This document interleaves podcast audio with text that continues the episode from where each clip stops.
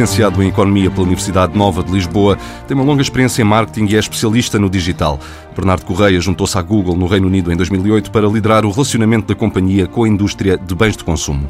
Trabalhou em Londres, na Google, onde formou uma equipa de apoio à transição digital da indústria de Hollywood. Mas o que o traz aqui são outros filmes. O mundo digital está a crescer com a pandemia e a regulação está a apertar. Bernardo, bem-vindo. Muito obrigado por ter aceitado o convite da TSF e do Dinheiro Vivo para esta entrevista. A pandemia teve efeito na digitalização das empresas? Antes de mais nada, muito obrigado pelo convite para estar aqui e por, eh, pela presença aqui na TSF. É a minha primeira vez, espero estar à altura do convite. Eh, pegando no tema do impacto da pandemia na, nos utilizadores e no, no, consumidor em geral, acho que é absolutamente inacreditável a evolução que temos, tido, temos estado a assistir nos últimos meses. A transformação digital acelerou em 3 ou 4 meses aquilo que se esperava que acontecesse em 3 ou 4 anos. Ou seja, em relativamente pouco tempo mudaram-se hábitos de consumo e também, da parte das empresas, hábitos da oferta. Por exemplo, posso dar algum, alguns exemplos em termos de números. Em agosto, o, o YouTube, que é uma plataforma que pertence ao, ao, Google, chegou aos 6 milhões de utilizadores aqui, aqui em Portugal, que é uma coisa absolutamente inédita se pensarmos que a taxa de penetração da, da internet em Portugal é apenas uh, eh, 78%. Ou seja, uh, há um salto enorme na, na quantidade de consumo de, de meios digitais, mas também na oferta desses produtos e serviços. Acho que aquilo que é preciso ter em conta, no entanto, em Portugal é, tal como apareceu no outro dia numa entrevista dada pelo, pelo CEO da Accenture aqui em Portugal, nós eh, precisamos que essa transformação digital não seja apenas superficial, ou seja, que seja permanente e que isso tenha uh, impacto na forma como as empresas estruturam não só a sua oferta imediata, ou seja, entregar produtos em casa, etc., mas também toda a sua cadeia de valor porque o digital não é só a maneira como, como consumimos as notícias ou como vemos as nossas redes, as redes sociais, é toda a forma como se transforma toda a cadeia de valor das, das empresas. E aqui em Portugal existe um trabalho enorme para fazer. A pandemia provocou realmente essa acelerada transição digital, mas também uma mudança de comportamentos eh, de, em Portugal e não só. E, e, eu sei que a Google é muito atenta à mudança de comportamentos, tem estado a estudar isso. Que grandes mudanças e que novos números pode avançar? Nós podemos, por exemplo, olhar para coisas como uh, a taxa de utilização da nossa ferramenta de videoconferências, o, o, Google Meet, que disparou qualquer coisa como 30 vezes versus aquilo que nós estávamos habituados anteriormente. São, são números absolutamente estratosféricos. O Google Classroom, que é a nossa ferramenta para, para educação, em que a maior parte das, das, das escolas uh, pelo mundo fora utilizam, disparou números absolutamente estratosféricos em termos de taxa de utilização. Isto são coisas que, que dão algum, algum sabor à coisa, mas o mais importante no meio disto tudo é entender que as ferramentas de informação, no meio disto tudo, foram uma tábua de salvação para a maior parte das pessoas e das, e das empresas. Eu costumo pensar muitas vezes o que é que teria acontecido se esta pandemia tivesse acontecido 10 ou 20 anos atrás. Ou seja, como é que, nós, como é que as escolas iam funcionar, como é que as empresas iam manter o contacto entre, entre os trabalhadores.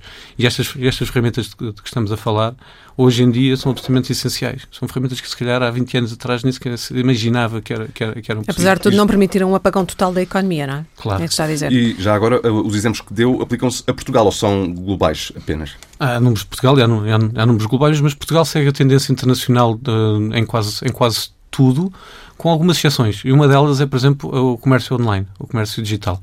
Um, maior parte das empresas aqui em Portugal tinha, estava relativamente atrasada na parte da oferta de, de, serviços de comércio, comércio eletrónico.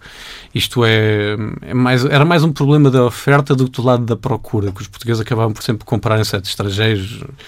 E, mas a verdade é que em Portugal havia pouca oferta desse tipo de serviços. Agora as empresas portuguesas apanharam uma terapia de choque em relativamente pouco tempo. Porquê?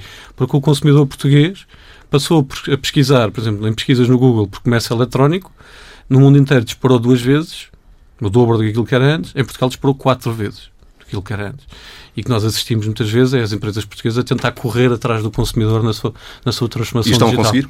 Em a maior parte dos casos, diria que estão, pelo menos, a, a tentar eficazmente.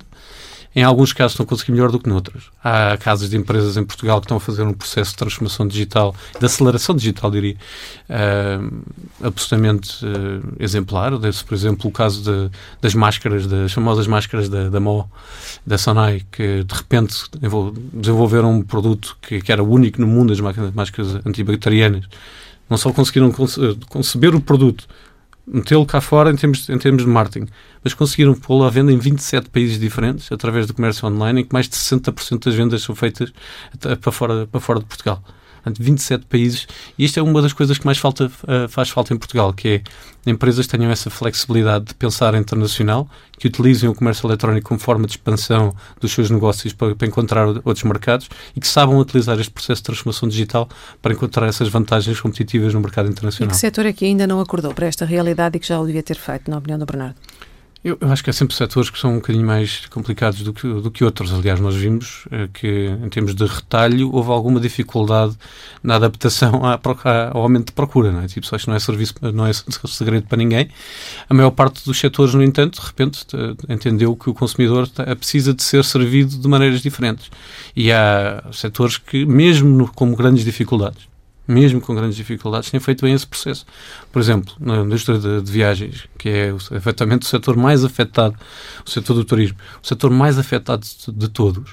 Nós vemos, por exemplo, empresas como a Indie Campers, que é uma empresa portuguesa de, de autocaravanas, que tem negócio pela, pela Europa fora, a fazer um esforço absolutamente fantástico de, de, conseguir passar o seu negócio não só 100% para digital, eles já eram uma empresa muito, muito digital, mas conseguirem aproveitar neste, neste contexto em que as pessoas têm às vezes um bocadinho mais receio de viajar de certa forma, encontrar ali um produto que o posicionam é um produto que é basicamente uma, um quarto de hotel com rodas. Não é?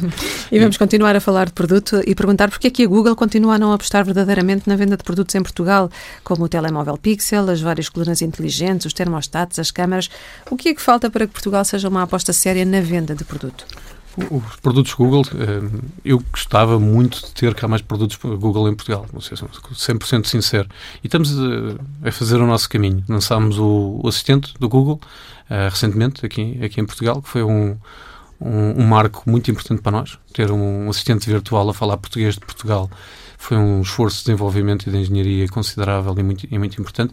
E a partir daí vão aparecer mais, mais surpresas e mais, e mais coisas boas. E vão aparecer este ano ou só Portanto, para o ano? Não, não tenho nada para anunciar, mas mesmo sem sendo hardware, sendo produtos uh, físicos, um, há uh, outros produtos que se calhar vamos tentar priorizar para, para Portugal, uh, seja até final do ano, seja no início do próximo. O Android Pay, por exemplo?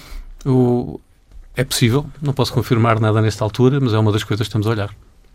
Porque olhamos para a loja da, da Google hoje em dia e tem, julgo Chromecast e pouco mais, ou se calhar nada mais mesmo. Tem o Google Wi-Fi. Uh, mas em termos de hardware, é aquilo que, é aquilo que, eu, lhe, que eu lhe dizia, estamos a olhar para isso com, com calma e nesta altura também, por exemplo, se olhar para o mercado espanhol, o, o, o Pixel não está à venda em Espanha.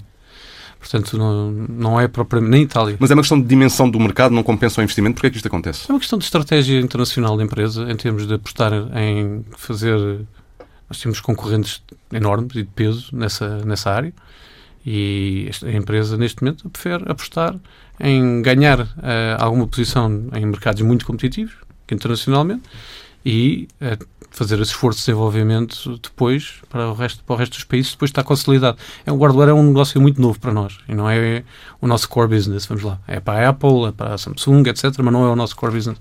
O nosso negócio é software, é aquilo que fazemos. E, e esses que insistimos muito em ter cá em Portugal os melhores produtos e ter, ter paridade com, com, o resto do mundo. E vamos continuar a fazer esse caminho. E a parte mais importante, por exemplo, foi o lançamento do assistente virtual. Mas o assistente virtual, uh, nas colunas, ainda não fala português.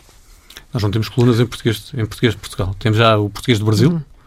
E isso está, está, está a funcionar. Só vamos ter português de Portugal quando as venderem oficialmente em Portugal? Ah, naturalmente, em princípio, quando as uhum. colunas estiverem a vender em Portugal, terá sempre com português de Portugal, claro. Uh, vamos falar de software, falámos de hardware, vamos falar de software. A Google quer eliminar os chamados cookies de terceiros no Chrome.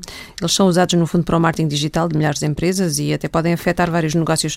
Em que processo é, está isto e como é que se pode conciliar a privacidade, no fundo, com a necessidade das empresas de terem alguns dados de tráfego um, de onde vem quem entra nos sites, no fundo. Sim, é, é, é engraçado pegar, pegar, na palavra privacidade, porque é exatamente isso que está aqui em questão. Nós acreditamos que a privacidade é um direito humano fundamental é um direito básico e nós temos responsabilidade, enquanto líderes de indústria, de pôr a privacidade dos consumidores em primeiro lugar. E por isso criamos um, um grupo de trabalho aberto, transparente, para todo, para todo o mundo, em que recolhemos algumas uh, opiniões e contributos de todas as pessoas da indústria e anunciamos que vamos fazer essa transição mais para a frente, não é agora, com vários anos de, de, de antecedência de tentar eliminar os cookies. Isto é também uma resposta às, a, aos desafios colocados pelo GDPR e, pelos, e pelas, pela regulação de privacidade, que está mais apertada não só na Europa, mas, mas também que vai penalizar o marketing digital de muitas empresas, certamente. Como é que se vai fazer esse balanço? A ideia é nós não vamos lançar nada sem, que quebre o modelo de negócio da internet, porque é preciso que as pessoas também entendam que a internet é paga pela, pelos anúncios. E a maneira, esta, esta invenção fantástica que é, que, é, que é a web é paga na sua vastíssima maioria pela, pela publicidade online.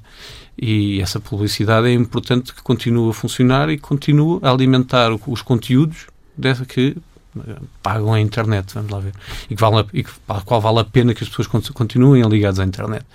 E nós uh, estamos apostados em criar um sistema novo que substitui as cookies, mas que respeite privacidade, ao mesmo tempo que permita o ambiente de publicidade digital a funcionar tão eficientemente como hoje. Acreditamos que é difícil? É.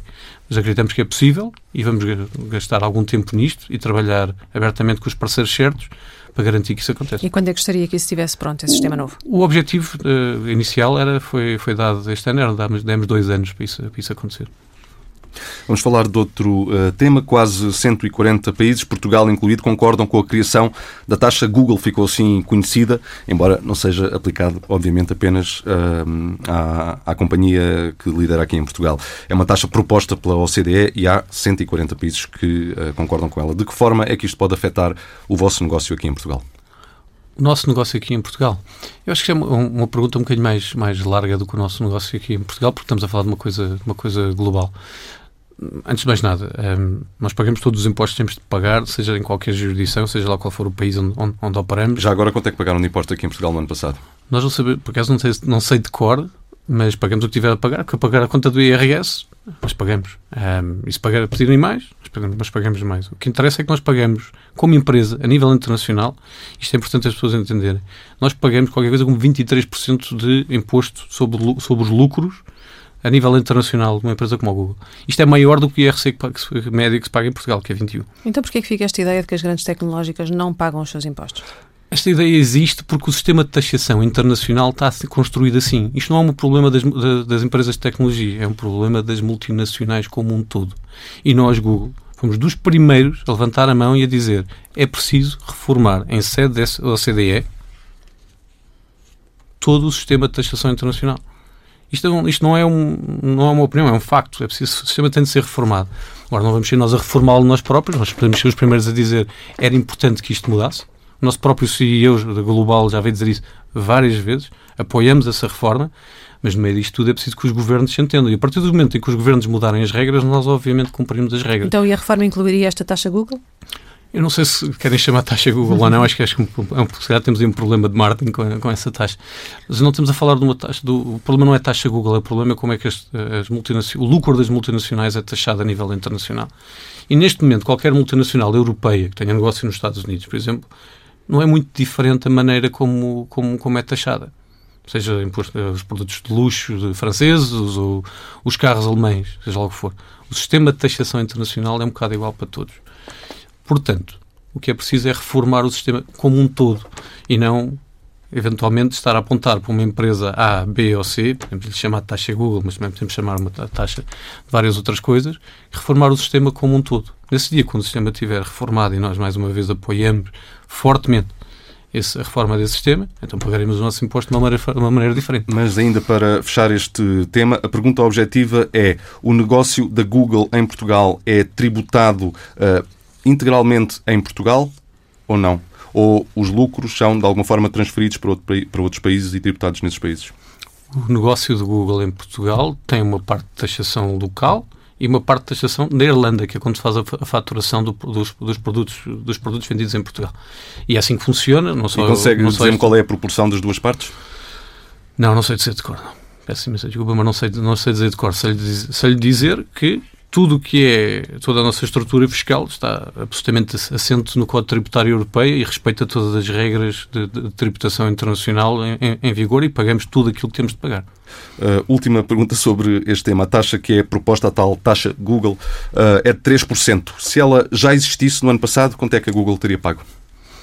Mas hoje não lhe sei dizer esse número, mas sei lhe dizer que, por exemplo, existe eh, atualmente uma taxa de, de audiovisual que foi aprovada, aprovada agora em, em Portugal de 4%, mas como ainda ninguém sabe como é que esta taxa vai ser aplicada, uh, na prática também não sei fazer as contas.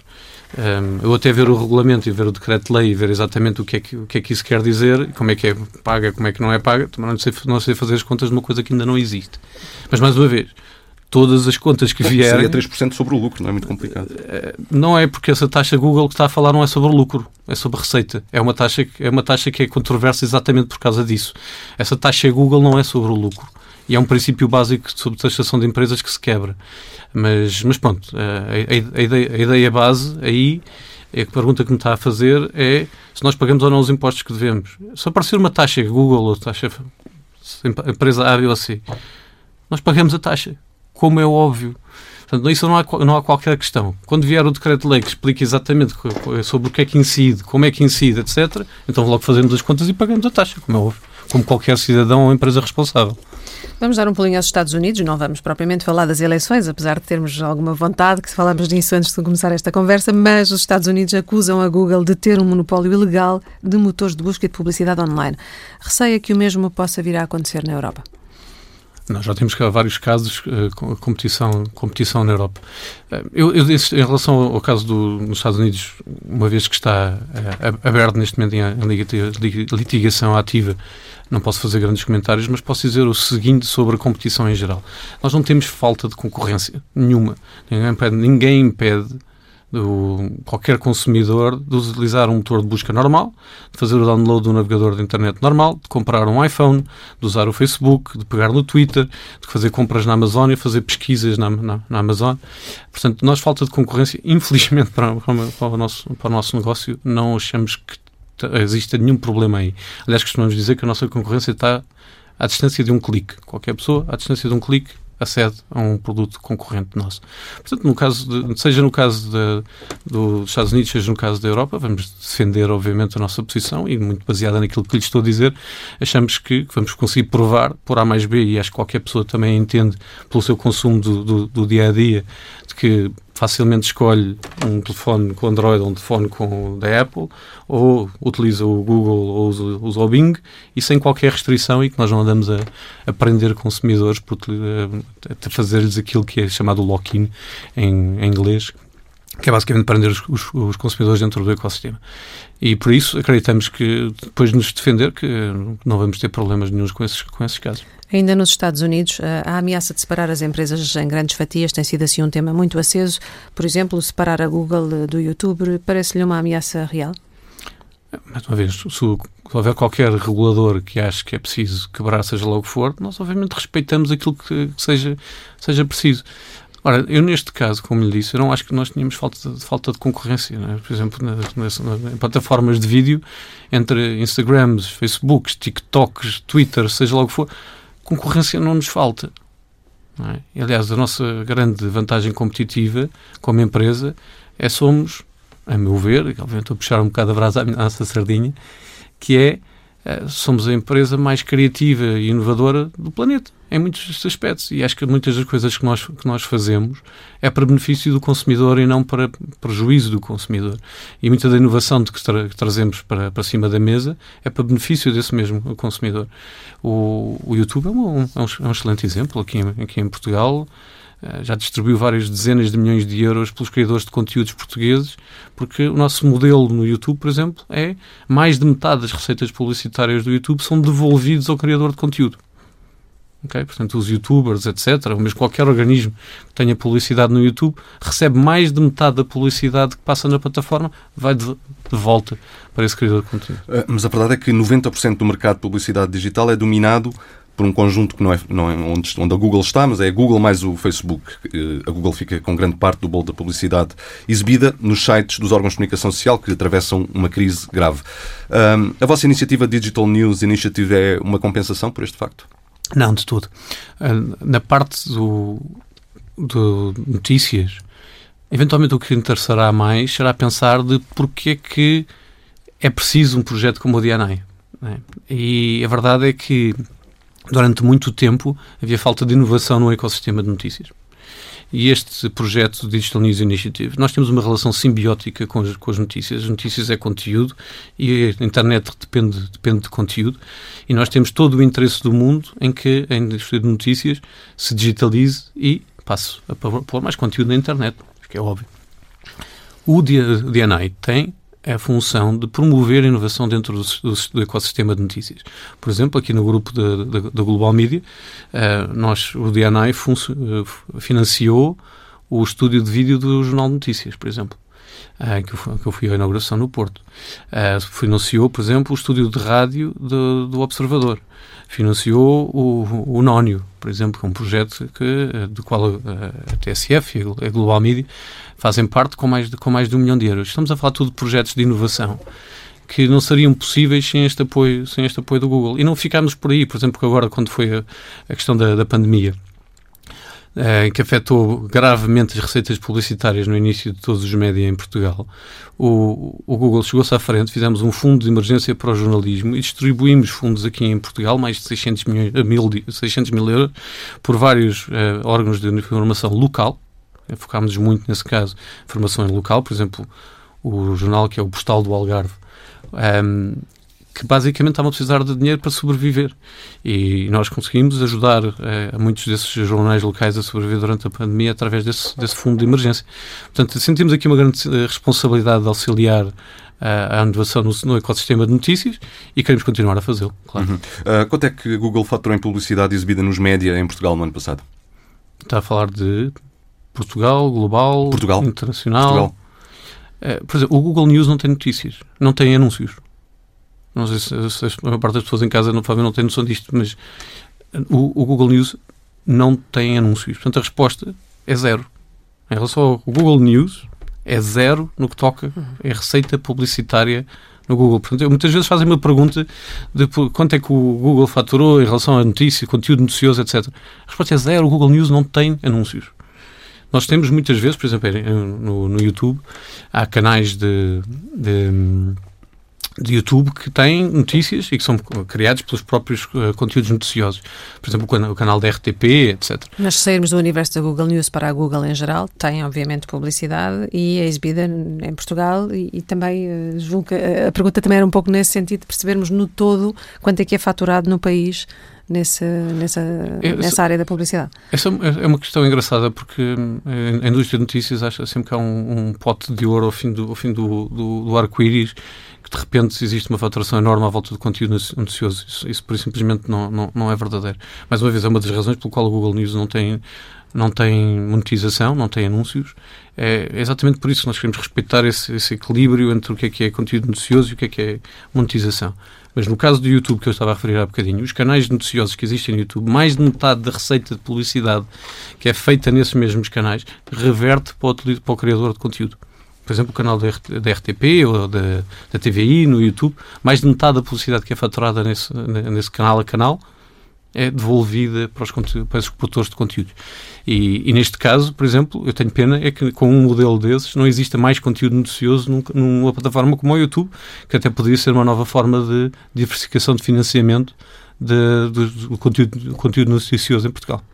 Ainda falando de notícias, eh, e falou há pouco dos fundos anunciados para a pandemia, no fundo para ajudar a sobreviver os mídias, a do Google anunciou, eu não sei se esse pacote está dentro deste ou não, a Google anunciou mil milhões de dólares a nível mundial de apoio aos mídias, não sei se a pandemia já está dentro destes mil milhões de dólares mundiais. Um, Perguntar-lhe eh, se esse apoio depois chegará a Portugal de outras formas e como. Eu, eu, julgo que me estava a fazer uma pergunta relativa ao, aos, aos, próximos passos do nosso uh, projeto de financiamento global. Financiamento pois, eu creio que é para o futuro e que a pandemia não está incluída, a menos que estivesse uh, errada. Sim, uh, isto basicamente é um. Estamos a falar de um, um novo modelo de relacionamento de licenciamento de conteúdo noticioso para alguns países. Nós estamos a olhar para isso com muita atenção, mas esse, essa é uma das formas que nós estamos a tentar olhar para, para conteúdo noticioso. Mas não é a única.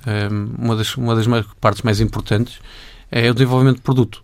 E nós, mais uma vez, voltando ao início da conversa, aquilo que nós fazemos melhor é desenvolver software. E uma das coisas que fizemos e que fiz, fez parte desse, desse, anúncio é, por exemplo, desenvolvermos nós próprios um software que ajuda os jornalistas a indexarem todo o conteúdo que alguma vez produziram e para ir buscá-lo rapidamente e eficazmente. Um dos trabalhos uh, mais duros de um jornalista é ir buscar as fontes, ir buscar pesquisa. informação, andar para trás fazer pesquisa. Pesquisa é aquilo que nós fazemos para, para ganhar o dia a dia, não é? Tipo, é o que nós fazemos. E, e, nesse sentido, desenvolver uma ferramenta para jornalistas que possam buscar todo o conteúdo que alguma vez produziram ou que a instituição para a qual trabalho produzir e rapidamente buscar essas fontes e essa, essa informação. Quando é que poderemos é, ter isso ao nosso dispor? Isso já está lançado. Esse, esse produto que foi lançado, se não me engano, há duas, ou três, há duas ou três semanas e qualquer jornalista no mundo inteiro neste momento acho que pode, pode experimentar. Um, e não vamos ficar por aí, vamos, estamos a desenvolver uma série de produtos para, para, para jornalismo que queremos continuar uh, a colocar no mundo fora, porque achamos que o jornalismo não só merece como precisa e que nós estamos unicamente posicionados para, para em parceria com a indústria de notícias, continuar a apoiá-lo.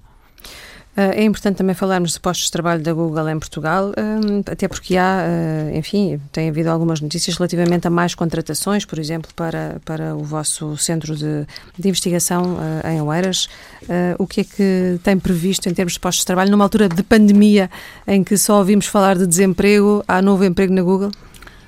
tudo o que lhe posso dizer é que hum, nós temos planos muito agressivos aqui em Portugal em termos de crescimento. Continuamos a achar que Portugal é um país muito interessante para investir.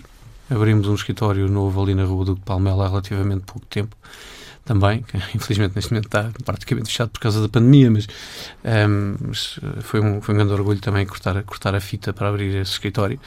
Um, ehm, nós achamos que Portugal é um país com potencial enorme, achamos que não só é um bom, um, um bom país para investir por causa do mercado português, que apesar de ser pequeno é dinâmico, mas por causa da capacidade de atrair talento internacional para estar baseado a partir de Portugal para efetuar trabalho para o resto da Europa ou do mundo. E nesse sentido, pensar um bocadinho como, como penso o ecossistema das startups e tentar montar operações internacionais a partir daqui de Portugal. E, portanto, os planos que, que nós, que nós temos são sempre de continuar a, a, crescer e a apoiar aqui em Portugal. Sim, mas em Oeiras começaram com 500 postos de trabalho. Uh, quantos têm hoje? Eh, nós, sim, não apenas em Oeiras, mas no total. Sim, o, o, centro de Oeiras, e é importante que isto, que isto, fique, que isto fique claro, é um, é um centro de operações internacionais baseado, baseado maioritariamente em relação que nós temos com fornecedores. Ou seja, nós utilizamos muito Oeiras para, aquela, para gerir produtos e produtos de serviços internos que nós eventualmente não temos capacidade para gerir internamente. Portanto, quem faz a contratação muitas vezes até os, são os nossos fornecedores. Mas posso lhe dizer que os números iniciais que, que referiu já foram largamente ultrapassados e que temos objetivos de continuar a crescê-los. Já chegaram aos 850 que se tinha noticiado? Não, eu não, não, vou divulgar os números exatos, até porque numa altura de contexto como há, como há dois uh, instável, etc. Não vou comprometer com o número A, B ou C, mas a única coisa que vos posso dizer é que Portugal continua a ser um país muito interessante para investir, que vamos continuar a gerar emprego e vamos continuar a apostar em Portugal e nos portugueses para continuar a gerar essa, essa oportunidade. Apesar da crise e da pandemia. Apesar da crise e da pandemia. Interessante também ter sido a polémica em torno da Stay Away Covid, a aplicação.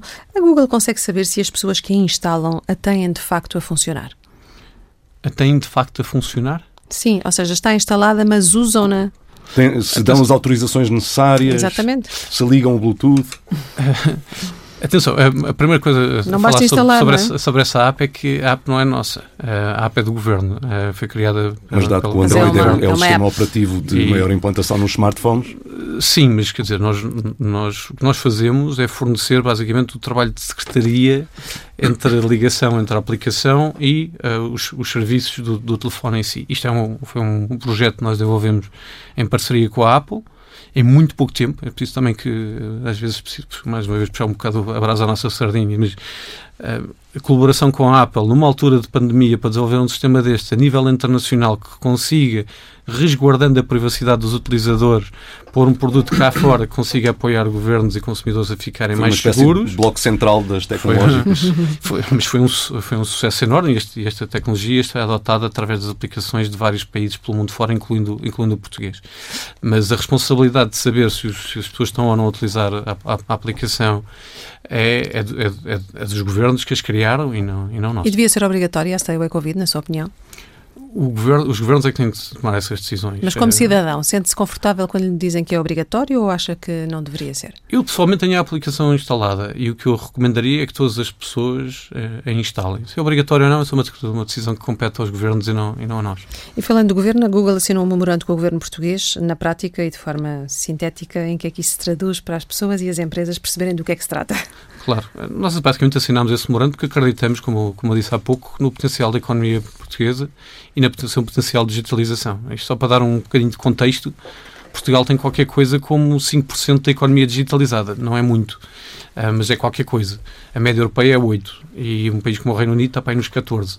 Portanto, nós acreditamos que o nosso contributo para, para, a digitalização da economia, muito alinhado com a estratégia deste governo e dos anteriores em termos de aceleração da digitalização, passa por essencialmente três ou quatro componentes. Competências digitais, aumento, melhoria da empregabilidade, que é especialmente agora nesta, nesta altura de, de, de, de pandemia, um, tirar o melhor partido da inteligência artificial, certo? E várias outras coisas que nós achamos que possam apoiar, por exemplo, o empreendedorismo em Portugal. Isto, por exemplo, eh, quer dizer que nós trabalhamos com o governo português numa série de iniciativas dentro destas quatro áreas, que são, por exemplo, lançar, relançar o ateliê digital aqui em Portugal, que tem o objetivo de até final deste ano treinar qualquer coisa como 32 mil portugueses em competências digitais, que acho que é um, um objetivo meio louco, mas acho que, que, vamos, que vamos conseguir. Aliás, os últimos números que eu vi eh, apontam nesse, nesse, sentido. Lançámos aqui outro programa chamado Android Training Program, que basicamente permite a qualquer português aprender a programar aplicações para telemóveis. Eh, nós lançámos aqui, em parceria com vários organismos do, do Estado, especialmente o Instituto de Emprego e Formação Profissional, uma nova experiência de utilizador dentro do Google para encontrar emprego. Okay? Para ligar os utilizadores e os empregadores com um, as melhores ofertas e procura de emprego. Lançámos qualquer coisa como um, vários uh, webinars e vários seminários com um, uh, todo o sistema do Estado que apoia a internacionalização. E isto é um, são projetos, assim, podia estar aqui o resto do dia, não vos quero amassar com todos os projetos que temos lançado, mas não são os últimos. Ou seja, o memorando de entendimento que assinámos com o Governo não é, o, não é um fim, uh, é um começo e nós vamos ter certamente, especialmente no próximo ano, vários outros projetos para continuar a apoiar o empreendedorismo aqui em Portugal. Por exemplo, um, lançámos o, o Google for Startups aqui em Portugal que é uma coisa que é um velho, um velho sonho meu e nosso da equipa aqui em Portugal, que era lançar um, um projeto que pudesse apoiar a aceleração das startups aqui em Portugal e que agora ainda é mais importante neste contexto. Tempo agora para o comentário do economista João Duque. João, falou-se muito de tecnologia nesta entrevista, como não poderia deixar de ser. As tecnológicas ocupam um espaço cada vez mais importante, não apenas na vida das pessoas, mas mesmo na economia. É, é, tem que ser. É, isso é o fruto do tempo e do desenvolvimento em que está assente a nossa sociedade. Bem, e, e por que não para o bem? Ah, para o mal, mas também para o bem, porque senão nós não podíamos fazer aquilo que estamos a fazer hoje em, com distanciamento e teletrabalho, etc.